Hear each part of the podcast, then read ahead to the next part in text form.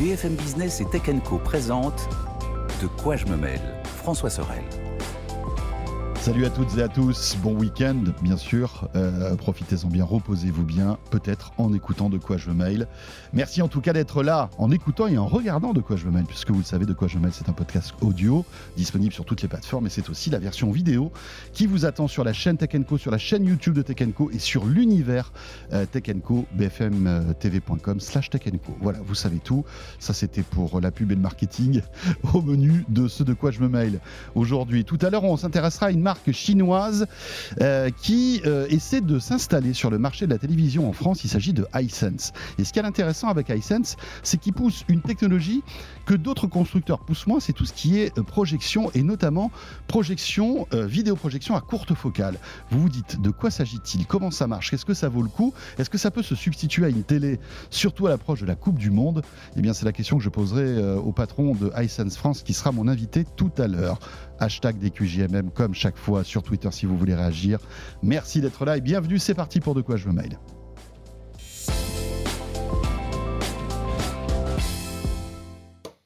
Le club de la presse Haïti pour débuter avec Mélinda Davorsoulas qui nous fait l'amitié, la gentillesse d'être avec nous. Bonjour François. Salut Mélinda. Mélinda, journaliste euh, à Tech bien évidemment. Et en face de toi, Mélinda, c'est Anthony Morel. Salut Anthony. Salut Mélinda, salut François. Ravi de te retrouver, Anthony. Eh ben pareil. Ça va être cool de vous avoir tous les deux pour débriefer l'actu. Euh, Anthony, qu'on retrouve bien sûr tous les matins sur BFM Business et sur RMC Découverte euh, dans la matinale. Hein. Et puis avec Estelle Denis euh, entre midi et deux sur RMC Story et sur RMC, bien entendu. Euh, pas mal de trucs hein, dans l'actu. Deux keynotes qui se sont enchaînés coup sur coup. Celle de Microsoft, on va s'intéresser à celle de Meta dans un instant. Euh, et puis aussi des petites anecdotes concernant l'iPhone 14, PayPal, etc. On vous réserve une actu très sympa. on commence donc par la première keynote dans l'ordre chronologique, c'était euh, en début de semaine. Meta, donc, qui a annoncé euh, eh bien, quelques éléments très importants sur sa stratégie de la VR avec en point d'orgue un nouveau masque. Alors c'était un secret de polichinelle, hein, puisque ce masque a traîné dans les hôtels. Ah oui, c'est vrai. J'avais oublié cette histoire. On, mais les, a, on les a vus partout, etc., euh, etc. Mais là, c'est officiel. Voilà, ce masque euh, Comme quoi, c'était un vrai, parce qu'on se posait la question de est-ce que c'était des vraies images euh, oui, fake, le, leak. Et en fait, bah, ça correspondait. maintenant que j'ai les images. Oui, c'est vrai. Tu te rappelles, on avait évoqué le fait est-ce que c'était calculé tout ça, ou est-ce que, voilà, malencontreusement, un ingénieur de chez Meta ou quelqu'un d'autre d'ailleurs avait oublié ce masque avec l'emballage et tout. Hein. Mais il, avait tout le packaging. Il avait tout bien fait. Ah, c'était propre. Un petit papier cadeau, c'était parfait. Euh, donc voilà, on a débriefé cette, cette keynote sur, sur la chaîne Tech Co, hein, puisque vous le savez, ça aussi c'est important. J'en profite. Hein. Toutes les keynotes importantes euh, de, dans le monde de, voilà, de ces géants américains, vous les retrouvez en direct euh, sur la chaîne Tech Co et on vous les commente, on vous les traduit, on essaie de les analyser en temps réel. Donc, Meta, moi j'ai été, alors je sais pas, j'attends avec impatience votre avis, j'ai été quand même assez surpris euh, par cette keynote parce qu'il y avait pas mal de choses assez intéressantes. Mais déjà sur la forme, elle était dynamique quand on connaît Mark Zuckerberg, c'est pas quand même le, le, fanfaron de service. Là, il s'est un petit peu lâché. On sent que son métavers, ça lui tient à cœur. Donc, on a eu vraiment la définition du métavers. On l'a vu lui dans le métavers. Alors, on parlait du, casque. Donc, on découvre qu'on peut quand même oublier dans un hôtel un casque à 1800 euros. je place ça comme ça directement pour donner le, tableau. Mais le pire, c'est que je crois qu'il y en avait plusieurs. il y en avait plusieurs. Il y en avait, plusieurs, dans cet hôtel. Ah c'est bah, un truc incroyable. C'était la réserve, en fait. C'était le stockage avant les envois. C'est pour ça qu'on les, les attend toujours. C'est ça. En fait, ils sont stockés dans un hôtel, dans une armoire quelque part. Oui, mais c'est bien, c'est ça le métavers de demain, tu vois. Il y en avait trois, mais c'est le nombre dont qui vont vendre de toute façon dans le monde. Donc a priori. Oh, oh non. Oh non, c'était juste pour la blague. C'était juste pour la blague. Anthony, tu dis pas des trucs comme ça sur Good Morning Business ou avec Estelle Denis. C'est vrai. que dans de quoi je me mets. Bah ouais, je me lâche un peu. Bah ouais, non, mais t'as raison. Non, pardon, je t'ai coupé. Mais non, mais non du 1800 euros. À 1800. Non, mais c'est vrai, on passe quand même de 450 euros. Alors ça devient le produit d'entrée, le Quest 2, qui est un excellent casque autonome. Rappelons-le, ça a permis à beaucoup de gens de découvrir aussi la réalité virtuelle juste, parce que la promesse aussi de ce MetaQuest Pro, c'est de faire de la réalité euh, mixte. Donc on, rappelle, c'est ce mélange réalité virtuelle, environnement, avec des éléments du réel, un peu en réalité augmentée. En gros, on est dans la confusion des genres, le, réel, le virtuel, tout le monde se mélange. C'est aussi la définition du métavers par excellence. Euh, là, il nous a fait, il nous a dressé le panorama. On pourra faire du sport, du jeu, les partenariats quand même petit partenariat Universal euh, DreamWorks pour rester vraiment dans son casque. Et puis, euh, bah, on en parlera après, euh, le partenariat avec Microsoft. vous allez pouvoir jouer à vos hmm. jeux Xbox en cloud gaming dedans. Vous allez pouvoir faire du Teams, faire du Excel. Super, hein, quand on même. Va, Excel, ça va L'Excel en VR, alors ça, j'attends voir. Autant le Teams, je vois bien le truc, mais alors le tableau, le tableau Excel. L'Excel en VR. Je vous dis pas les Doliprane à côté quand même. Hein. Mais c'est vrai que moi, j'étais plus intéressée par tout ce qu'il a développé à côté. Alors, J'aime beaucoup le langage, donc le langage euh, social qu'on nous a répété, répété, répété. Ça, c'était intéressant. Et puis surtout, mais ces avatars. Moi, j'étais bluffé par la qualité des avatars quand on voit mmh. d'où vient Mark Zuckerberg en avatar et comment il a fini la keynote avec des jambes. On sent, que, ça lui, on sent que ça lui tenait à cœur quand même cette histoire d'Avatar, parce qu'on s'est tellement foutu de lui, euh, y compris ici, hein, parce que c'était un peu risible. risible quand il avait sorti son petit Avatar au moment de la sortie de, de, Horizon World en France. On avait l'impression que c'était dessiné par un élève de primaire. Euh, franchement, il avait dit non, non, mais vous inquiétez pas, ce sera mieux. Et là, effectivement, il a bah, montré. Alors, en fait, c'est intéressant parce qu'il a montré deux futures générations d'Avatar. En fait, il y avait une version un peu cartoon, mm. qui sont celles qui vont arriver là. C'est celle qu'on voit si vous êtes avec nous à la télé, euh, voilà. Vraiment, moi j'ai l'impression un peu repompé sur Disney. Enfin, c'était un, côté vraiment Disney, mais vraiment bien fait et avec l'avantage que Pixar, un peu oui, Pixar, t'as raison, Pixar. Et, en fait, avec le, aussi l'avantage qu'avec le, le nouveau casque qui est équipé de, petites caméras et de capteurs mm. qui vont analyser en temps réel les froncements de sourcils, les petites moues. Tu vas pouvoir retranscrire en temps réel euh, une modélisation de l'avatar, euh, voilà, en fonction des, expressions de ton visage.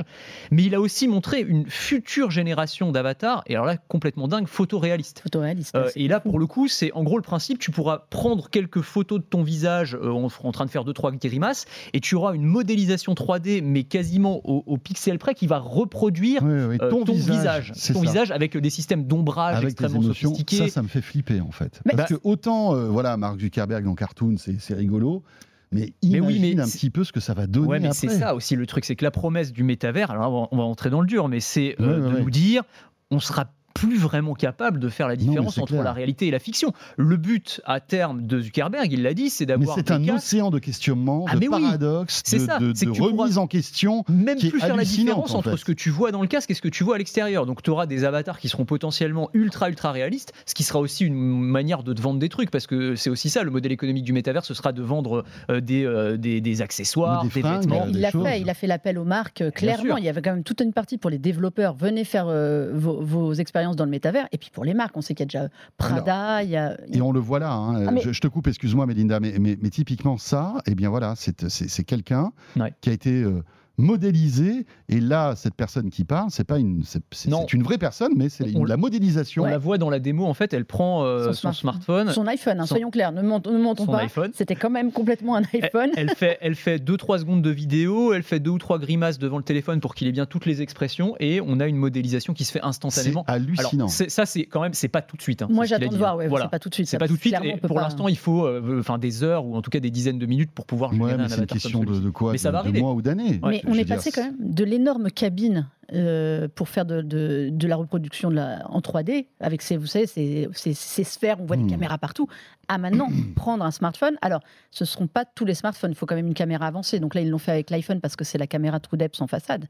Mais on arrive à ça en 30 secondes, en 3 minutes. C'est juste, juste, parce que moi, je, trouve que c'est un, c'est un, comment dire, une espèce de, de, de, de gouffre, ce truc-là. Bien parce sûr. On se dit demain, regardez, ce qu'on est en train de faire là, on est physiquement, euh, voilà, euh, là, euh, on a pris nos transports, on mmh. est venu, etc. Ça veut dire que demain, on modélise nos visages, on modélise nos trucs, et ce de quoi je me mêle, on pourrait les faire, toi, je euh, je sais pas, moi, à ton bureau, dans mon salon, toi, à la euh, maison, dans le salon. Et en fait, euh, ça, c'est la première étape. Et demain, peut-être que l'IA fera que tu n'auras même plus besoin d'avoir un masque ou, pas.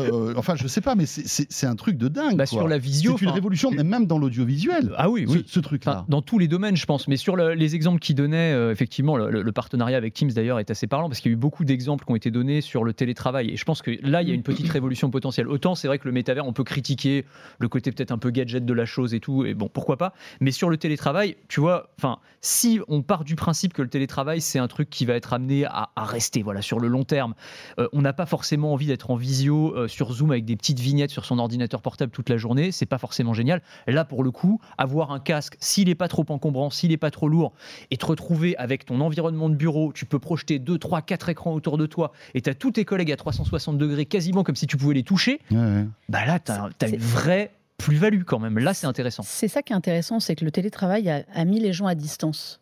Même si on, communique en vidéo, il manque le lien social. Et en fait, de donner un avatar extrêmement réaliste. Comme tu dis, ça se trouve, on fera l'émission, euh, les gens seront incapables de savoir si c'est nous ou notre double à un moment. Mais ça redonne cette dimension un peu connectée socialement et physiquement qu'on perd avec le télétravail, qu'on perd avec toutes les visios. Et c'est là-dessus. Mais moi, j'ai une question, c'est qu'on a eu ces robots qui devenaient très humanisés, et on sait, à ce moment-là, ça devient, il y a un côté un peu flippant hmm. de se dire, un robot qui est trop humain. la vallée de l'étrange. Voilà, la, fameuse.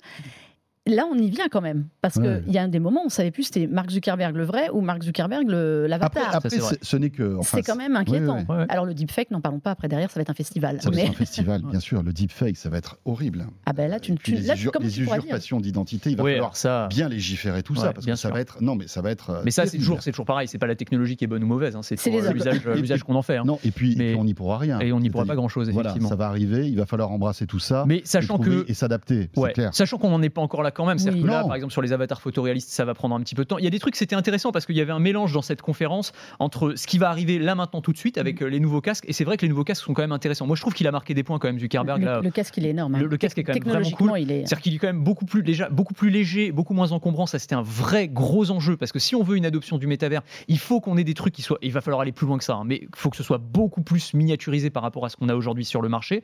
Euh, des euh, niveaux de résolution qui sont largement supérieurs. Là aussi, pour avoir plus de netteté, bah, pour avoir aussi des avatars de meilleure qualité, euh, pour avoir moins mal à la tête et moins de nausées. Enfin, il y a tous ces enjeux-là aussi euh, qui sont, euh, mm. qui sont adressés par, par ces technologies-là. et, puis, et, puis, et puis, à terme, effectivement, la partie est-ce qu'on acceptera tous de se, de se plonger dans ce métavers?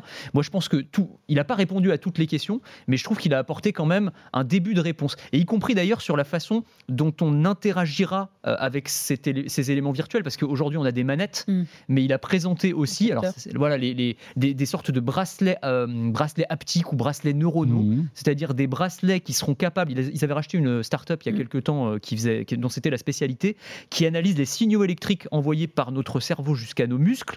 Donc ça va capter ces mouvements-là et, ça, va les retranscrire, les réinterpréter. Et donc à partir de tout petits mouvements presque imperceptibles mhm. des doigts, tu pourrais manier des objets dans le monde virtuel. On peut imaginer que tu aies un clavier virtuel qui s'affiche à n'importe euh, devant toi. C'est le bracelet qui capterait en fait les, mouvements doigts. Exactement. Donc là, le potentiel est dingue, vraiment. Hein, ça, va être fou, mais là encore, ça va prendre quelques années probablement. Ouais, ça, il travaille depuis quelques temps là-dessus, et c'est vrai que ce, le contrôle gestuel. En fait, on en vient à, comme tu dis, le, casque devient ergonomique, donc ils ont réparti le poids pour qu'il soit plus mmh. agréable à porter plus longtemps, et à essayer d'effacer progressivement l'idée que tu as un casque sur la tête.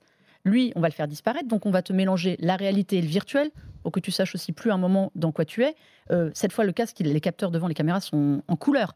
Jusqu'à présent, ça existe déjà des, des, casques où tu peux rebasculer un peu dans la réalité pour éviter de te prendre la table, la chaise. C'est le cas du Quest 2. Le Quest 2 fait en fait, dès que tu sors de ta zone en fait que tu as définie, tu vois en noir et blanc euh, la, la, réalité en quelque sorte, mais la, définition est pas bonne. Là, là a priori, c'est en couleur, donc pour que tu puisses aussi travailler, c'est ce qu'ils nous ont montré. Euh, alors là, c'était vraiment le côté productivité.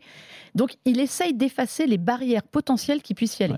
Ce bracelet là, qui est vraiment une aide au contrôle gestuel, c'est ça. Hmm. On va oublier les contrôleurs. Et puis après, on va oublier qu'on a le casque parce qu'on verra à travers, on ne saura plus. Mais en tout cas, si on prend un peu de recul, on se rend compte que là, euh, il marque des points. Ah oui, moi je pense qu'il a marqué des points. Moi, enfin, sincèrement, hein, on allait un peu à, reculons euh, sur cette keynote.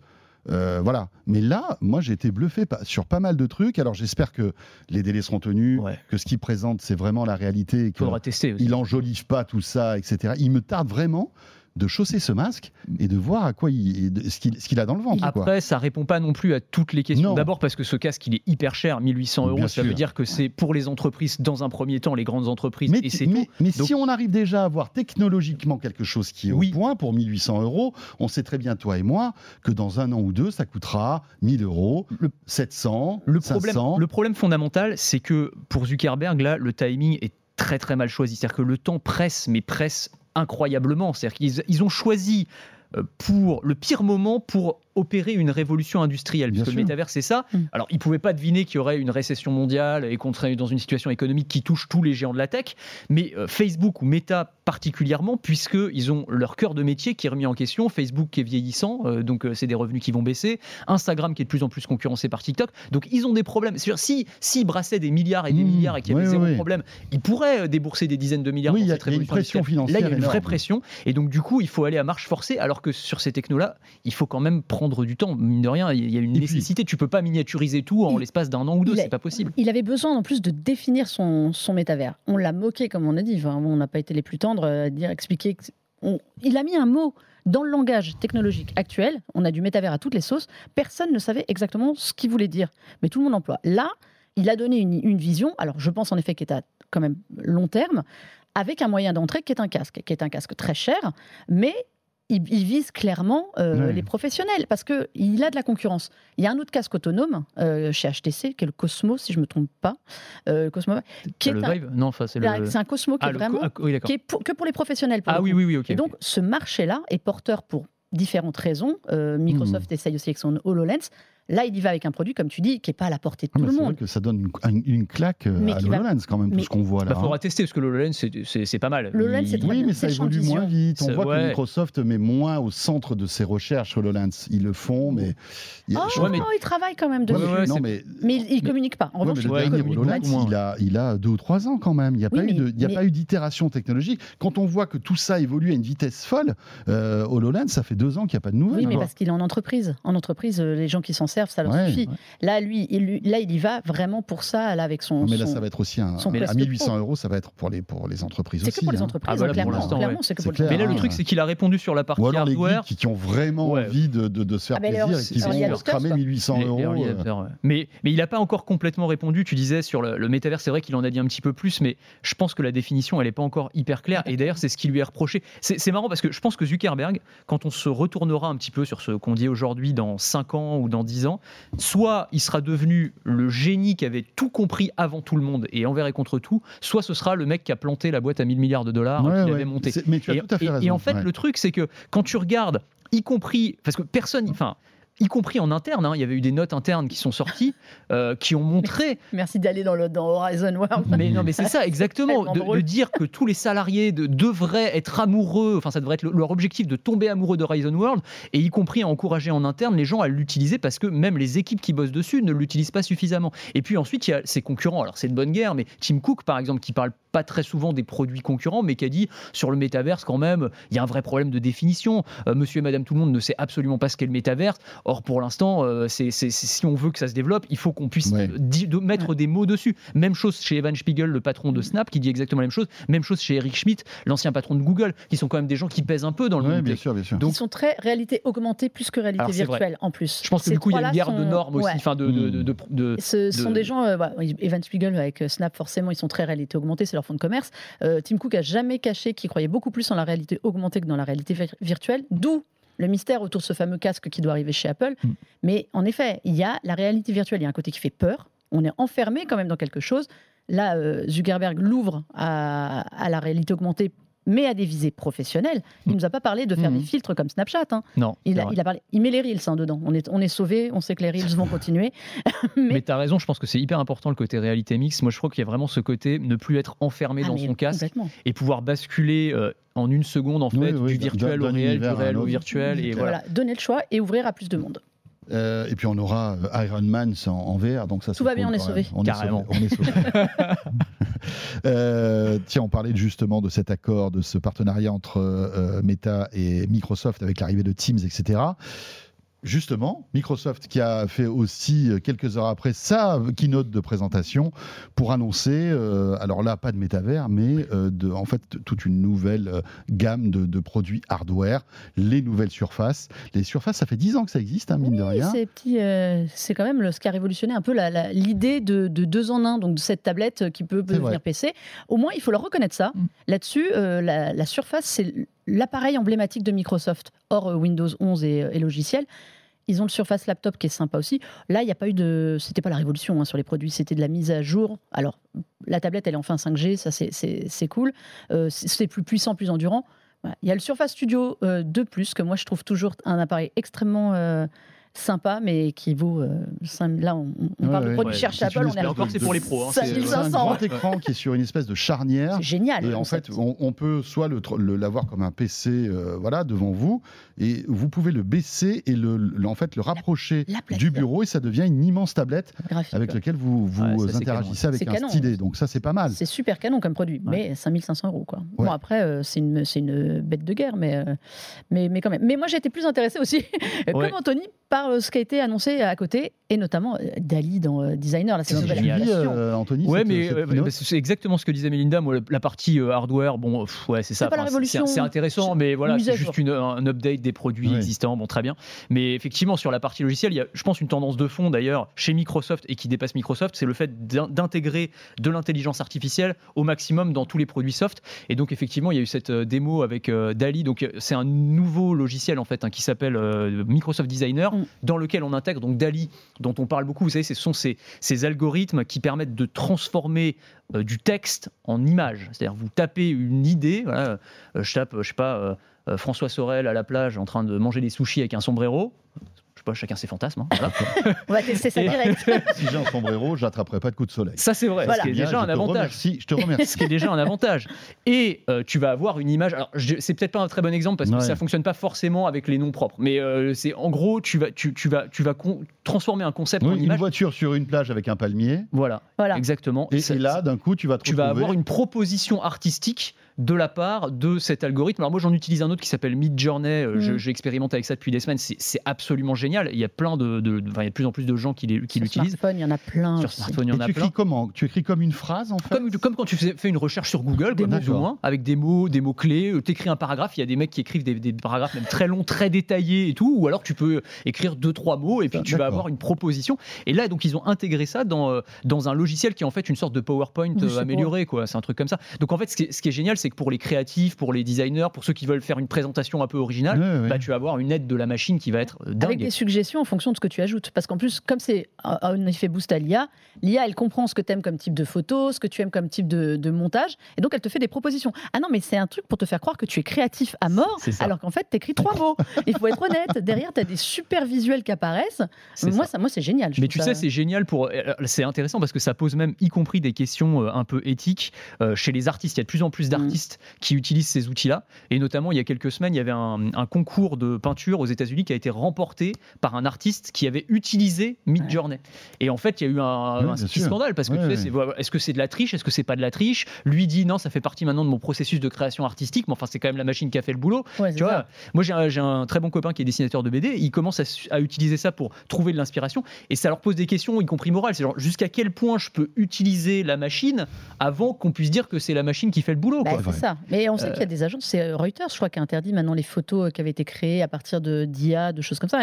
Il, se pose quand même une vraie question sur euh, qui est l'auteur. C'est ça. Juste qui est l'auteur. Oui. Si tu regardes ça, nous on fait ça pour rigoler, c'est très sympa pour envoyer des partager, mais quand tu es un vrai artiste dont c'est le métier, Carrément. Quelle est la part Encore une question, en fait, de toute cette IA, de toute cette transformation. On évoquait tout à l'heure les, les avatars réalistes. C'est pareil. C'est pareil. Ah mais oui, ça pose des questions éthiques, ça pose des questions éthiques, juridiques. juridiques, qui sont énormes. Et c'est vrai qu'un artiste qui demain euh, euh, tape euh, quelques mots avec en plus une tendance, tiens, j'aimerais que ça ressemble à tel, à tel peintre, etc. Parce qu'il y a ça aussi. Oui, dans le style de. Dans le style tu peux rajouter des styles.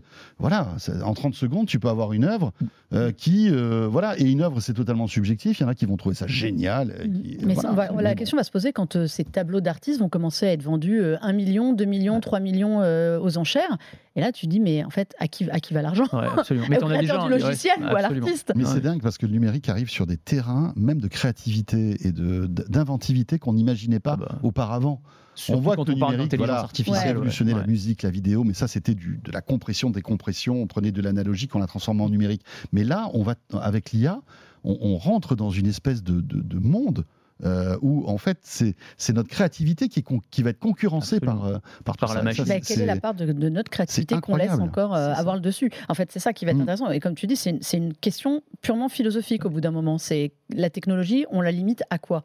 Si Et où est la valeur l'individu- ajoutée de l'être voilà. humain Si l'individu n'est pas capable de se limiter, c'est là où, on- Ouais, à mon clair. avis, euh, on court euh, à la dérive. On parlait de Microsoft, intéressant aussi. Euh, tu, tu voulais. Ouais, juste sur Microsoft, ouais. on fait- juste pour finir sur l'intelligence artificielle, vas-y. parce qu'il y a eu un autre truc très Ouais. intéressant, là c'était l'intégration dans Teams aussi d'outils d'intelligence Mhm. artificielle. Et alors là, c'est un peu plus terre à terre que les, les expérimentations artistiques, mais c'est génial quand même. C'est en gros, tu fais une réunion en visioconférence et cet outil euh, va euh, te faire un récapitulatif de la réunion. C'est-à-dire, c'est pas seulement une retranscription, comme c'est le cas aujourd'hui avec du text-to-speech qui fonctionne très très bien. C'est genre, tu as fait 40 minutes de réunion, Ouais. et ben tu vas avoir Tu vas avoir un, les un points résumé clés. avec les points clés. Non. Tu vas avoir même les highlights, donc ils peuvent te faire un montage vidéo personnalisé des 5 meilleures minutes de la réunion, avec des chapitrages quand on a prononcé ton nom, quand on a parlé de toi ou avec toi, donc tu peux cliquer pour savoir exactement à quel moment un- on t'a fait intervenir, etc. Et donc tu vas avoir ce truc qui va se mettre en place de manière totalement automatique. Donc si tu as un peu décroché pendant la réunion, si tu as dû partir avant la fin, euh, ou même si tu veux avoir juste un petit Ce résumé, que, ce que c'est j'allais quand même génial. On peut complètement s'endormir en réunion maintenant. c'est ça. Mais- T'envoies ton avatar. C'est j'envoie mon avatar de- je, je mets mon Quest Ouais. Pro sur la tête Et et, tu vas c'est faire bon. des crêpes. Je exactement. Voilà. Non, mais. euh, c'est flippant. Enfin, ouais. c'est flippant. Non, c'est pas ça que je veux dire, mais Mais c'est- Non, mais c'est assez dingue, génial, non, un peu- moi, je trouve que c'est un peu flippant parce que, que- que- de, enfin, comment l'IA va choisir les moments pertinents d'une réunion Teams Ah, Ça, Parce ça, que c'est toute la question. Excusez-moi, mais euh, la, la question, euh, c'est nous, quand on fait des, des- des reportages, des vidéos, c'est un métier, c'est journaliste. Tu prends tel passage parce que c'est cohérent, tu vas le coller avec euh, tel commentaire, euh, il va avoir une intro, euh, un sujet, une Ah, mais conclusion. Euh, voilà, mais là, comment, est-ce qu'on peut se fier et euh, co- confier en fait à l'IA euh, le résumé d'une réunion Enfin, je veux dire, euh, c'est- fou, C'est vertigineux. ouais. ça va être, On est euh, d'accord. ça va être l'introduction, c'est-à-dire comment tu vas euh, présenter ta réunion? À mon avis, ça va se baser là-dessus. Si c'est euh, réunion, projet, machin chouette, dès qu'elle va entendre projet, elle va se dire oulala, faut que Mais je. si tu as mette- dit un truc important et que c'est pas dans le résumé, Eh ben, qu'est-ce qui tant se pis, passe? Il fallait écouter.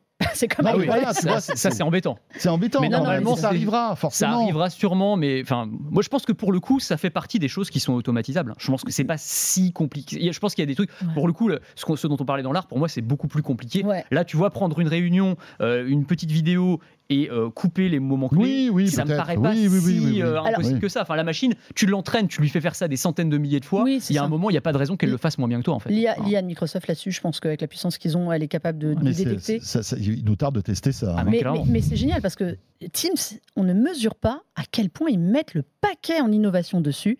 Euh, Il Ah y a bah. ça, il y a déjà le sous-titrage quand même euh, live dans toutes les langues, si vous voulez, quasiment, je crois. Tu peux avoir Ouais. quand même sous-titrage en direct. C'est une techno qu'ils ont repris de Skype, ça. parce Ouais, que mais ça, sur Skype il y a génial. des années. C'est génial quand tu te fais des, des- des conférences en anglais et qu'au bout d'un moment tu, Oui, tu oui, oui. décroches ou tu décroches pas parce que la Bien personne sûr. parle un anglais et tu n'arrives pas à comprendre. Tu as tout le sous-titrage en direct, tu peux avoir le résumé. Alors maintenant tu as le montage. Enfin, cela dit, il y avait le sous-titrage en direct de la conf méta. euh, parfois, c'était n'importe quoi. hein, ah ben c'est une IA qui parfois comprend pas tout, hein, ça c'est clair. non, mais tu vois, ça marche pas tout le temps. Non, c'est pas hyper. Euh, on est alors oui, ça te permet de- de- de- d'avoir le sens des trucs, mais il écrivait parfois des trucs. Je me suis dit, Mais c'est une- alors ça, c'est qu'il une veut dire Mais qu'est-ce qu'il veut dire que c'est? Attends, tu sais qu'en un an ou deux, on ne mesure pas déjà à quelle, à quelle Oui. vitesse elle va désormais. Moi, j'ai le souvenir de conf où euh, Microsoft avait euh, lancé euh, en sous-titrage pour le monde entier. Là, fallait s'accrocher parce qu'entre les mots qui étaient mal écrits et euh, le fait que ta phrase, elle arrivait euh, trois plombes après, c'était pas facile. Mais moi, ce que je trouve très bien surtout, et on l'a vu sur tous les produits, amélioration de la qualité euh, de l'image. Le fait que ton regard puisse te suivre, il y a des petits détails, l'arrière-plan qui peut être flouté euh, sans que ce soit violent. Il y a sur Teams, il y a un truc de, il ils font quand même des progrès Ouais, ouais, euh, mais grâce à, l'IA, grâce hallucinants. à la puissance euh, processeur, etc. Merci le Covid. hein. Mais oui, non mais c'est vrai, mine de rien, parce que c'est ce qui a boosté en fait tous les logiciels de, Teams, de tu peux faire une réunion comme si tu étais dans un auditorium avec tes 57 personnes qui sont à l'écran, euh, dans un environnement un peu fun ou un café. Enfin, c'est Ouais, bête, ouais, mais ça mal. rend. On, on en revient à la convivialité qui manque aux vraies réunions physiques par rapport aux réunions en visio. Juste un dernier mot concernant cette keynote. C'est vrai que Microsoft aussi euh, a cette volonté d'ouverture. On en parle souvent avec Melinda, mais aussi euh, avec vous. Euh, Microsoft, euh, en fait, euh, ne veut avoir que des amis, que ce soit chez Meta, Meta qui va accueillir Teams, Microsoft qui va accueillir certains services d'Apple. Ça, c'est quand même cool qu'on ait iCloud Photo qui arrive Mm. directement sous Windows. Euh, on, voit, on voit que Apple TV va arriver, Apple Music, etc. Et on se rend compte, et tu vas écrire un papier, enfin, qui doit être disponible au moment où on enregistre là, Ouais, en fait, sur l'ouverture en fait de Microsoft. J'ai hein. discuté avec, un des- avec Chris Caposella, qui est le responsable marketing, marketing et expérience grand public en fait euh, chez Microsoft euh, Corporate. Et en fait, il, m'expliquait qu'il y a une vraie volonté d'avoir remis. Il dit c'est quelque chose qui peut être qui est, très bien fait par d'autres, mais qui n'était pas chez nous. Remettre l'utilisateur au milieu. Et on regarde ce que l'utilisateur, ce dont il a besoin. Il a besoin d'autres services ailleurs et on sait qu'il a besoin de nos services sur d'autres supports parce que bah, il a un iPhone et on n'a pas, on a, plus de téléphone s'ils en ont mais qui ne servent à rien chez Microsoft. Donc il regarde ça et en regardant ça finalement, eh ben ils se mettent ils font copain avec copain avec tout le monde. Donc on a vu qu'il y avait Word quand même qui arrivait sur les Kindle d'Amazon. Euh, si vous voulez la suite euh, Office, enfin Microsoft 365, vous l'avez absolument partout sous Android, Mhm. sur les iPads. Eux, ils accueillent à bras ouverts aussi bah, l'App Store euh, d'Amazon pour avoir les applications Android. Ouais, Euh, il ce y qui a, est il y a très une utile. ouverture. Il y a une vraie. C'est marrant quand tu vois l'histoire de, Microsoft surtout. quoi. Mais c'est ça, c'est la neutralité. lointaine, quoi. Mais euh, tu Ils dit. ont euh, tellement voulu vivre en vase clos pendant des années. Ouais. Enfin, l'ère Bill Gates, c'était l'innovation, l'innovation avant tout pour eux et d'aller voir comment ils pouvaient mais- évangéliser. Et là, Et puis, ils font pas ça parce que parce qu'ils nous trouvent sympas. hein. Ils font ça pour le business. Parce Évidemment. qu'aujourd'hui, Teams, Office 365, plus c'est sur des univers différents, plus ça va rapporter de l'argent. Et finalement, Windows 11, c'est qu'un un produit de vitrine finalement qui accueille après des services à forte valeur ajoutée qu'on paye, euh, la suite Office. Euh, Teams, etc., Azure. Outlook, Azure et etc., etc. Donc c'est très malin de la part de Microsoft Ouais. et on le doit à Satya Nadella, hein, Ah, qui mais a il est complètement très ouvert ouvert. les chakras de Microsoft. Mm. C'est vraiment Là-dessus, impressionnant. il a vraiment révolutionné la, la philosophie de Microsoft. C'est un truc de, de fou. Mais c'est la neutralité. La Donc- Microsoft, ils, sont, c'est la neutralité. C'est Joanna Stern de- du Washington Post qui disait c'est la Suisse. Vraiment, c'est la meilleure définition. c'est la Suisse. Bon, ils payent des impôts, euh. Microsoft. Oui. Enfin, peut-être pas partout, mais bon, France, ça, ils ça payent des impôts Je, je Ah, sais pas. je crois qu'ils sont assez là-dessus. là-dessus. Je pense qu'ils sont Ah assez. Ils ont ce côté un peu plus euh, rigide quand même. Alors, on parlait Encore. de l'arrivée de iCloud Photo sur, euh, sur Microsoft.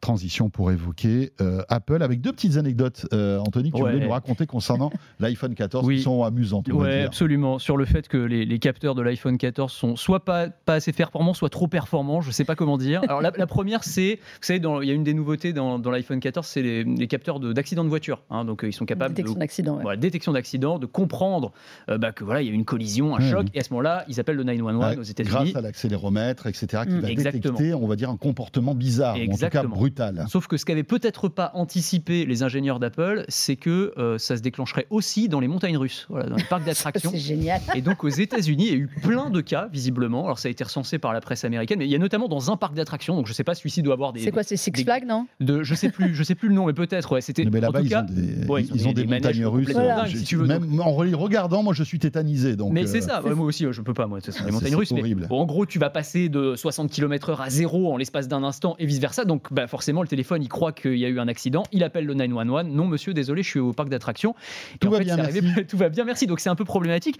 Et, et c'est intéressant parce que euh, Apple a dû euh, se défendre publiquement, ce qu'ils font assez rarement. Donc là, ils ont, ils ont même pris position, ils ont expliqué que leur technologie de détection de collision a été validée à l'aide de plus d'un million d'heures de données sur les collisions de conduite dans le monde réel et de laboratoire. La fonctionnalité est extrêmement précise dans la détection des accidents graves. Bon, très bien, peut-être un peu trop précise du coup, parce que euh, voilà, ça n'explique En fait, pas en ils, tout mais cas. ils répondent- pas. Enfin, Non, là, ils c'est- répondent absolument pas. C'est un communiqué, la si communique, euh, qui Mais ne je ne sais pas à si si s'ils peuvent euh, comment dire euh, mettre à jour via une mise à jour logicielle Oui, je simplement pense, et sûr. voilà le bug Je va passer mais, euh, Mais Je pense qu'ils peuvent le faire. Enfin, en tout cas, je le souhaite. bah, je- j'espère sinon ils sont pas au bout de leur surprise. hein, Alors, on, dis- on discutait de ça, parce qu'en effet, c'est super d'avoir les capteurs de détection euh, d'accidents. Ça marche. Alors, en fait, ça marche d'une certaine manière. C'est qu'en effet, l'accéléromètre, gyroscope et tout détecte qu'il y a eu beaucoup de mouvements, mais surtout, derrière, vous envoie un signal. Et si dans les 10 secondes, vous Oui, n'avez pas réagi, Ils croient Ils- que vous pensent que vous êtes dans les vapes, voilà. etc. sauf qu'une attraction qui fait 45 secondes, si tu as fait un looping dès le premier, bah, le temps que tu Bien réagisses sûr. et les gens qui crient Et puis autour tu de vas toi, pas prendre tu ton téléphone rien. euh, sur le manège quoi en plus. Voilà. Et puis le temps que tu vomisses à la fin. ça Alors, temps, tout je ça. pense aussi qu'il y a ça, c'est que la détection d'accidents-là, Merci pour les détails euh, François. Non, mais excusez-moi. vrai. C'était pour moi, ça me fait plaisir. Si vous êtes à table, euh, on vous salue. Sachant que cette détection d'accident, elle marche aussi avec l'Apple Watch. Et je pense que l'Apple Watch est bien plus à même, et étant habitué aux, aux activités, à savoir le Ouais. mouvement que vous faites, quelle est la rotation et tout. Donc là, je- et sur la montre, en effet, si ça vibre, pour vous demander si vous allez bien, vous allez le sentir même euh, la tête à l'envers. Donc je pense qu'il y a ça, là, c'est les gens qui avaient que l'iPhone, et l'iPhone, il a brinque-ballé dans tous les sens Bien sûr. de fait. Oui, là, il devait Alors- clignoter en rouge dans tous, Ouais. les, tous les trucs. Est-ce qu'ils peuvent faire une mise à jour? Ça voudrait dire alléger un peu la détection. Oui, Moi, ou je pense peut-être que choisir de la mettre ou de la couper vraiment plus facilement aussi. Mais c'est ce qu'il disait en théorie. Maintenant, il faudrait se mettre en mode avion euh, avant ah, ils ça apparemment. J'imagine, personne ne va faire ça. Bien sûr, tu oublies. Attends. Et puis bon, quand tu es à 80 km/h, prends ton téléphone comme ça. ça. Là, ah bah là, il va faire un accident l'avion. Oui, ton téléphone, lui, il va se faire le, le, grand 8. Ce qui n'est pas conseillé avec un téléphone à 1400 euros. Hein, on le rappellera jamais assez. Deuxième petite anecdote concernant ah, oui, euh, l'iPhone et surtout, les, enfin notamment les AirTags. Sur les AirTags, oui, alors ça c'est marrant. C'est en fait un certain nombre de compagnies aériennes, enfin c'est Lufthansa en l'occurrence, compagnie euh, allemande, qui a décidé d'interdire les AirTags dans les bagages. Est-ce que vous savez qu'il y a beaucoup de gens, peut-être que vous le faites d'ailleurs, qui mettent des AirTags maintenant dans leur valise pour pouvoir la géolocaliser, pour savoir où elle est. Et bah, Bien pratique. Ce qui est très pratique, Notamment évidemment. l'été dernier, hein, n'oublions eh pas, ben, avec ça. les bagages qui ont été perdus. Hein. Mais c'est tout le problème, parce que Lufthansa, alors se cache un peu hypocritement en disant non, non, mais c'est parce que c'est dangereux, c'est des réglementations internationales, c'est des produits électroniques, on ne peut pas les laisser allumer dans un bagage, euh, un bagage en soute. Sauf qu'en plus, il n'y a même pas de batterie lithium-ion, en fait, c'est des petites piles. donc vraiment, ça, ne, ça, ne, correspond même pas, si tu veux. Mais enfin bon, c'est l'explication qu'il donne. La réalité probable, c'est qu'ils sont tellement embêtés par les gens qui détectent eux-mêmes leurs bagages et qui disent ah, mais attendez la Lufthansa qu'est-ce que vous foutez mes bagages ils sont à, à Tahiti alors je suis à Nice. alors que je suis pas du tout. Il y a eu, il y a eu quand même as raison moi cet été j'ai vu il y avait eu un reportage euh, qui suivait euh, deux touristes euh, deux, femmes qui se retrouvaient au fin fond de la banlieue parisienne à aller rechercher leurs bagages qui retrouvaient dans une forêt éventrée enfin les bagages pas les jeunes femmes hein, mais je précise quand même. Mais il y avait des dizaines de bagages éventrés dans, dans la forêt et retrouvaient leurs bagages effectivement où tout avait été volé hein, parce qu'évidemment il y a des trucs quand même pas très clair qui se passe. Euh, et donc, effectivement, les AirTags, c'est extrêmement pratique, sauf que les compagnies aériennes se retrouvent submergées d'appels euh, de, gens qui savent, ils disent, mais non, mais mon bagage, il est là, en fait. Moi, je le sais, vous, vous savez pas où il est, mais moi, je le sais. Donc, allez le chercher. Et donc, forcément, bah, pour se prémunir de ça, ils préfèrent euh, bannir préventivement les AirTags. C'est fou, hein, comme euh, l'AirTag a révolutionné aussi euh, la, géolocalisation, le tracking. Hein, on le voit avec des choses positives, les bagages, des choses un petit peu plus discutables comme les gars qui mettent les, AirTags sous les voitures pour suivre, ah suivre les véhicules. Enfin, il y, a plein de trucs euh, incroyables. Son vélo, enfin, il y a Et on sent que Apple euh, se retrouve avec les AirTags dans des situations parfois un peu inconfortables avec ce produit. Ah, ce qui est un peu révolutionnaire, mais qui, qui en fait, qui a un, usage qui peut être, euh, euh, on va dire, détourné et ah, très ennuyeux, en fait. On en revient à notre discussion de tout à l'heure. C'est ça. Hein. C'est pas la technologie qui est dangereuse, c'est l'humain. Hein. C'est l'usage, en effet. Parce que dans l'absolu, moi, je pense aussi qu'à l'inverse. C'est-à-dire, je pense que cette petite pastille, comme tu dis, c'est un truc ridicule. Enfin, je pense que si j'ai envie de prendre Lufthansa et d'en mettre dans ma valise, je les mets au défi d'essayer de savoir s'il y en a une dedans. C'est clair. Mais au contraire, je pense que ça va faire aussi avancer les choses, réagir. Tu disais le AirTag. Le AirTag, si moi, quelqu'un me met un AirTag dans mon sac, j'ai un iPhone, il va me dire il y a quelque chose qui vous suit qui n'est pas à vous. Je le sais, c'est valable aussi euh, sous Android. Donc ça, c'est pareil, ça fait un peu évoluer. Sous Android, ça marche pas toujours. Hein. Euh, Android, je crois qu'ils ont même développé une appli pour que ce soit plus facile à, dé détecter. sais pas, mais bon. Ça bip. Enfin, honnêtement, faut faut qu'il soit super bien, euh, super bien euh, planqué parce que pour avoir testé, justement, ça sonne. Hmm. Tu te demandes quand même ce qui se passe autour de toi. Donc, ça fait aussi évoluer les mentalités. Là, je suis désolé, moi, j'encourage tous les gens qui en ont à les laisser dans les valises. C'est pas Lufthansa et Lufthansa se débrouille comme les autres compagnies pour retrouver le bagage. Moi, je l'ai fait une fois complètement involontairement. J'avais abandonné un AirTag dans, dans une valise. J'étais en train d'attendre depuis trois plombes euh, ma valise à l'arrivée. Et à un moment, j'ai réalisé que c'était dans ma valise. Ben, j'ai regardé, ouais, et j'ai vu ma petite valise arriver tranquillement sur le, dans l'aérogare, traverser l'aérogare avec euh, trois heures de retard.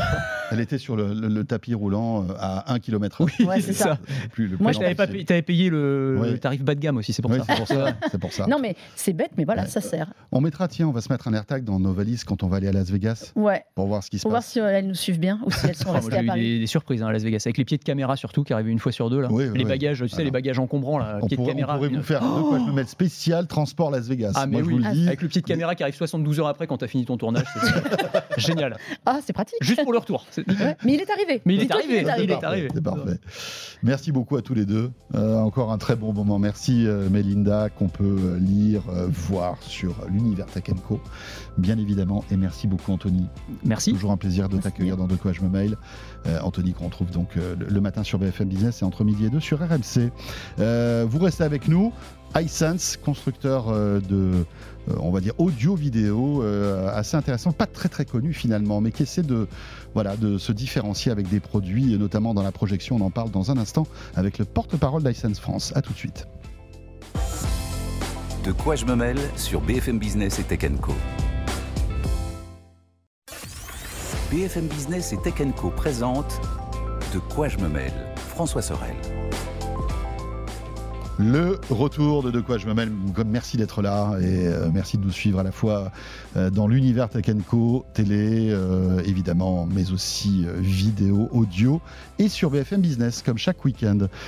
focus maintenant sur un constructeur qui, eh bien voilà, essaie d'exister dans un monde ultra concurrentiel dans l'univers audio-vidéo. Il s'agit de iSense avec des produits très intéressants qu'on va découvrir en compagnie de notre invité Rémi Journet. Bonjour Rémi. Bonjour François, merci pour votre invitation. Rémi, vous êtes vice-président donc de iSense France. iSense, c'est vrai que quand on euh, regarde un petit peu le marché aujourd'hui de l'audio-vidéo, évidemment il y a Samsung, évidemment il y a Sony, euh, il y a aussi des acteurs émergents comme TCL, etc. Et il y a iSense. Euh, vous, votre objectif, c'est de voilà de, pousser en fait votre marque, vos produits. Est-ce que vous pouvez nous présenter un peu iSense, qui est évidemment un, grand constructeur chinois? Bien sûr. Alors, iSense est à la fois un grand groupe international et une marque qui fabrique et commercialise des télés et euh, de l'électroménager. Nous sommes un peu plus de 80 000 personnes, 80 000 employés dans le monde. Euh, répartis dans 55 filiales. Euh, nous avons 29 usines, 23 centres de RD. Nous développons un chiffre d'affaires de 26 milliards de dollars euh, en 2021. nous sommes le quatrième fabricant mondial de télé. Nous sommes même passés, selon Omdia, deuxième fabricant mondial de télé au deuxième trimestre 2022. Et nous sommes également connus comme étant le quatrième fabricant mondial de réfrigérateurs.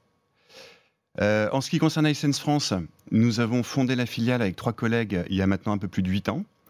Euh, nous sommes maintenant plus de 60 employés et nous venons, enfin, nous sommes en train de dépasser les 7,5% de parts de marché en télé. 7,5% de marché en télé. Euh, alors, sans citer peut-être vos, camarades concurrents. Le, Ça nous place cinquième sur, cinquième sur le marché. Voilà. Et le premier à combien en part de marché? Le premier à un peu plus de 30%. D'accord. vous existez depuis pas mal d'années. Est-ce que vous êtes content de la croissance d'iSense en France, notamment? Alors, euh, iSense est un, vieux groupe, dans le bon sens du terme, puisque le groupe est né en 1969 en Chine. Euh, ça a été le premier groupe, à, la première usine d'écran plat en Chine, euh, notamment. Et puis ensuite, nous avons investi dans l'électroménager. Dans donc, nous sommes bien sûr très contents de, notre développement au niveau mondial, puisque maintenant iSense mmh. compte sur tous ces marchés. Hein. donc, je vous l'ai dit, on est le quatrième et euh, sur le deuxième trimestre, deuxième fabricant mondial de télé. Donc euh, très grosse croissance. Et, en France, on est vraiment en train de, on va dire, d'exploser. Hein, donc puisqu'on a à peu près doublé nos parts de marché euh, sur le début de l'année. Donc, effectivement, nous sommes, nous sommes très contents de notre développement. Pas facile de, de, de, de créer une histoire autour d'une marque, de, lancer une nouvelle marque, parce que, évidemment, iSense en Chine est très connu, mais en Europe et en France, notamment, c'est plus compliqué. Hein alors, c'est très compliqué. C'est là où le challenge est passionnant. Euh, c'est qu'on est parti de, zéro dans des marchés plutôt décroissants. Euh, donc le plus important. Après, il y a le Covid qui a redonné un coup de poudre, un coup de boost à tout ça, non? Alors le Covid nous a aidés puisque euh, effectivement. alors ça Et puis là, il y a la Coupe du Monde aussi. ça a donné un coup de boost au marché puisque et, en particulier à iSense puisqu'on a plutôt bien géré les flux de marchandises pendant mmh. cette crise-là. Euh, donc voilà, donc pour, euh, pour répondre à votre question, il faut, euh, il faut d'abord avoir des bons produits. Il faut avoir un, bon un positionnement marketing clair. Donc on a pris un petit peu le marché à contre-emploi en visant des produits premium, donc en attaquant le marché par le haut. Hein, donc premium, high-tech, euh, mais quand même à prix abordable pour compenser le manque de notoriété. Si, on compare, on prend par exemple euh, une marque premium qui va avoir à peu près la même technologie que, vous sur une télé, vous vous serez euh, systématiquement moins cher pour un produit équivalent. C'est ça. Hein, on a une promesse consommateur qui est simple. Soit on va mettre plus de technologie au même prix que ces fameux concurrents. C'est plutôt ce qu'on fait. soit on va être un petit peu moins cher. Hein, donc, donc voilà. Mais on préfère bien sûr mettre plus de techno au même prix. Euh, l'électroménager, un truc important aussi pour vous, donc euh, les, réfrigérateurs. Qu'est-ce que vous faites en électroménager, tiens? Alors, en électroménager, ça en représente. France, en tout cas. Hein. Alors, ça représente à peu près la moitié du chiffre d'affaires. D'accord. Euh, dans les produits grand public, puisqu'on a également des activités B2B mhm. au niveau du groupe. On est présent sur tous les segments. donc, on est très fort en réfrigérateur, également congélateur. On fait du lavage. On fait également tout ce qui est lave-vaisselle, tout ce qui est cuisson. Aussi, et on vient d'attaquer la clim. Voilà. alors, on va maintenant jeter un œil sur la spécificité d'iSense et votre stratégie pour euh, voilà, essayer de, vous imposer en France. Alors, on pourrait parler des téléviseurs QLED, etc., euh, etc. Vous avez euh, toute une batterie de, modèles, bien sûr. Mais moi, ce que je trouve intéressant chez vous, c'est que vous poussez en fait une catégorie de produits que les autres mettent moins en avant, c'est tout ce qui est projection en fait vidéo. Voilà, projection haut de gamme, notamment le laser télé. donc pour répondre à, votre question sur la stratégie de Hisense en France et au niveau mondial, on va dire qu'on a trois axes stratégiques concernant nos produits. Tout d'abord, on va pousser notre smart télé euh, maison qui s'appelle Vida, puisqu'on est le troisième et seul constructeur de télé à avoir notre propre operating system. D'accord. Donc ça, c'est très important puisqu'on le met dans 100% de la gamme dès, euh, dès le premier prix. Donc pas d'Android TV Non. Chez iSense Très peu. On en a un tout petit peu, mais c'est l'exception, euh, notamment sur les entrées de gamme. Et justement, notre operating system est trois fois plus rapide. Donc, euh, ouais, mais alors attendez, je vous coupe parce que c'est bien beau de lancer son propre operating system, mais il faut avoir la puissance pour négocier avec tous les services de streaming pour qu'ils soient présents. Et euh, on, sait, après, il y a des, il y a des euh, on va dire, des, des, des, marchés régionaux. par exemple, si je veux avoir MyCanal, est-ce qu'il y a MyCanal sur votre service? Alors, non seulement on a MyCanal, merci de le citer, on l'a également en touche d'accès direct sur la télécommande. Donc, on a la force de Vida, c'est que comme on est la on est leader depuis 20 ans euh, en Chine. On a un parc installé de smart télé qui est colossal. Mhm. Donc en termes de R&D, on va très vite. Donc je redis, c'est pas rien, on est trois fois plus rapide qu'Android. Et la force de Vida, c'est de s'adapter aux marchés nationaux. Donc on a un Vida qui est fait pour le marché français avec toutes les applications propres au marché français, dont MyCanal que vous venez de citer. Et donc les Disney, les, Netflix, les Amazon, tout le monde est là en fait On les a Il n'y a pas d'exception. Alors non seulement on les a tous, mais je le redis, c'est la force de Vida on l'a en, accès direct sur la télécommande. Donc pas besoin d'aller euh, euh, tripatouiller dans sa box, on l'a en accès direct sur en bouton sur la télécommande. En 4K bien évidemment avec tous les derniers raffinements en 4K, avec toutes les mises à jour, quelle que soit l'évolution des télés, c'est notre promesse. Vida également euh, sécurise les données, hein, donc on a signé avec Tuver Island pour sécuriser les données des consommateurs. et également, il n'y a pas de publicité. Donc ça devient un argument, je pense, assez intéressant pour les consommateurs. Oui, parce qu'on voit de plus en plus de, des partenariats plus ou moins douteux euh, chez, certains de vos concurrents, enfin de, vos collègues. Voilà. Euh, intéressant. Donc ça, c'est le premier point. Premier point. Deuxième axe, avant de parler du laser télé qui, mmh. qui, fait effectivement l'événement en ce moment. Chez iSense, on est présent sur toutes les technologies de télé. Donc on va plutôt penser euh, usage, bénéfice consommateur que techno. Donc on a du OLED, puisqu'on avait racheté Toshiba Display il y a maintenant 4 ans. Donc on a des brevets en OLED. Donc le OLED, on va plutôt adresser des cinéphiles. Et c'est vous euh, qui fabriquez vos dalles OLED ou vous les achetez comme tout le monde chez LG On les achète, hein, comme euh, tous les, toutes, les, toutes les marques qui vendent du OLED. En revanche, toute l'électronique, c'est du Hisense. Tout ce qui est mainboard, c'est du Hisense. Donc on fabrique tout le reste. Hein, mais voilà. Donc le OLED plutôt pour les cinéphiles. Le QLED, qui est notre force de frappe, c'est la télé, ça devient vraiment la télé du quotidien, avec une meilleure colorimétrie, mhm. donc la télé du salon. On est maintenant très très présent sur le mini LED. Donc le mini LED, on va le préconiser pour des pièces lumineuses, hein, puisque comme il y a les LED sont plus petites, on en met plus, donc on va avoir une meilleure luminosité. Les fameux nits. Les fameux nits. On va monter jusqu'à 1200 nits sur les séries 8 euh, euh, et quasiment 2000 nits sur nos mini LED haut de gamme. Et puis, on va être présent euh, également sur du QLED 100 Hz. Aujourd'hui, c'est à la mode, euh, pour les gamers notamment, ou les amateurs de sport à la télé, puisqu'on a deux fois plus d'images à la seconde. Enfin, Pas de QD OLED. Pas de QD OLED. Pas de QD OLED en, 2022. Cette technologie que pousse maintenant euh, Samsung et euh, qui arrive chez Sony, visiblement. Voilà. Donc, ça arrivera peut-être plus tard. Donc pas de QD OLED en 2022, François. D'accord. Au moins c'est clair. François, attention à cette question. ça me plaît pas trop. On verra peut-être au CES de Las Vegas. Ça, on verra très bien, effectivement. Allez, on enchaîne sur la, la projection. Et voilà. Et le dernier axe, effectivement, c'est les grandes tailles d'écran. Aujourd'hui, il y a une demande des consommateurs pour avoir toujours plus grand. Et la réponse de Hisense au-dessus d'une certaine taille, notamment au-dessus de 75 pouces ou 85 pouces en télé, c'est le laser télé. Donc le laser télé, c'est une technologie qui est révolutionnaire puisque c'est un vidéoprojecteur 4K, courte focale. Donc ça veut dire qu'on peut le mettre à 20 cm du mur. En, tout Donc c'est une boîte, on va dire, hein, enfin une boîte, Euh, oui, ça ressemble à quoi? On- moi, Une un barre de son, on va dire. Ouais, c'est un peu plus gros qu'une barre de son. hein, donc euh, c'est c'est un module qui est très joli. D'ailleurs, ils sont très design. Et c'est une vraie télé. hein, donc c'est ça que je vais expliquer après. C'est une, c'est une télé à part entière avec un tuner, avec toute la connectique qui va bien. Mais Rémi, excusez-moi, pour qu'on comprenne bien, on pose donc cet appareil sur un meuble qui est quasi collé au mur, d'accord? Comme, comme, comme si c'était une télé normale, Exactement. d'accord? Et là, Il faut va combien d'écart entre l'appareil et le mur? Entre 15 et 20 cm. Donc c'est exactement le même endroit que là où vous mettriez votre télé sur votre meuble télé. La différence, c'est quand c'est éteint, on le voit pas, donc c'est Oui. entre guillemets joli.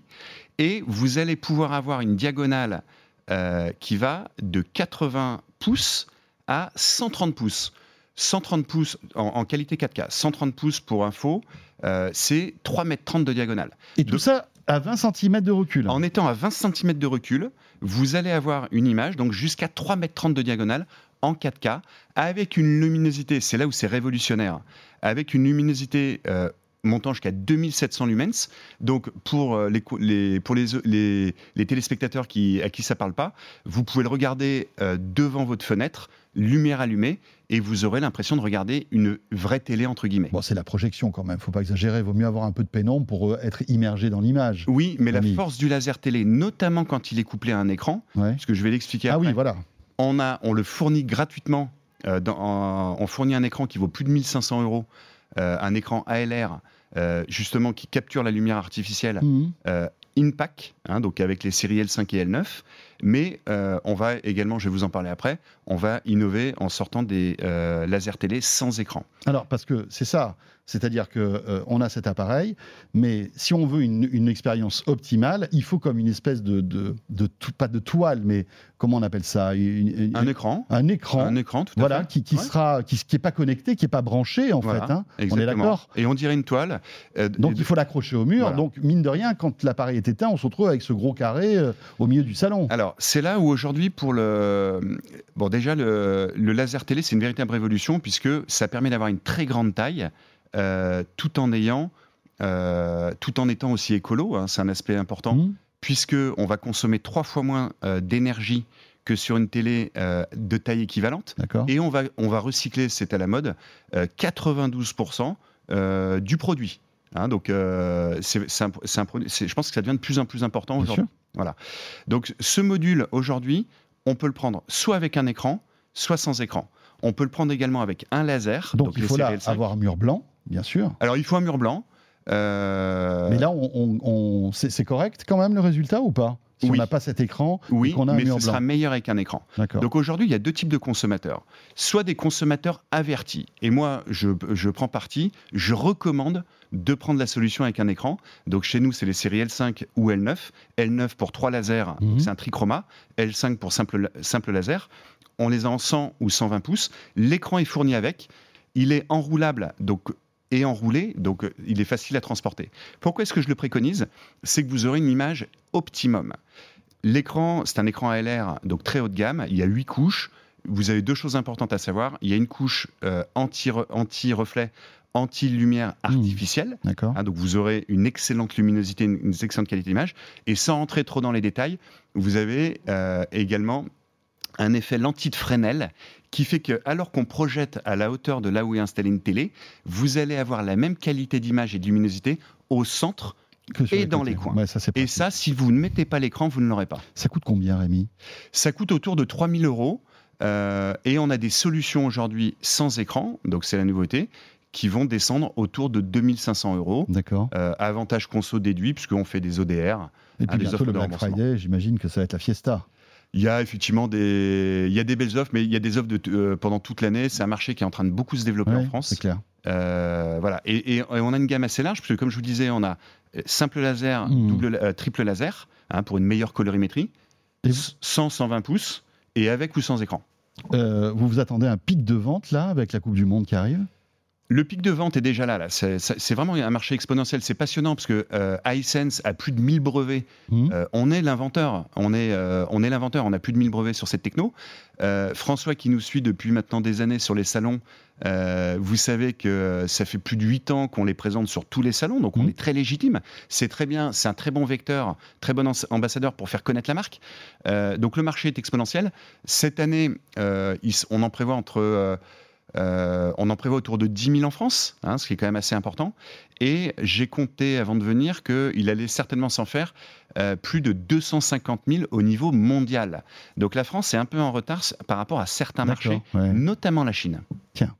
Euh, intéressant tout ça. Voilà, euh, petite présentation d'iSense avec ce focus sur la projection qui bah, change l'univers. Hein. C'est vrai que quand on a comme ça de grandes surfaces pour apprécier bah, alors soit le sport, soit le cinéma, et avec Netflix, etc., parce que ce sont des appareils connectés qui apportent les mêmes, le même confort qu'une télévision, ça change la vie.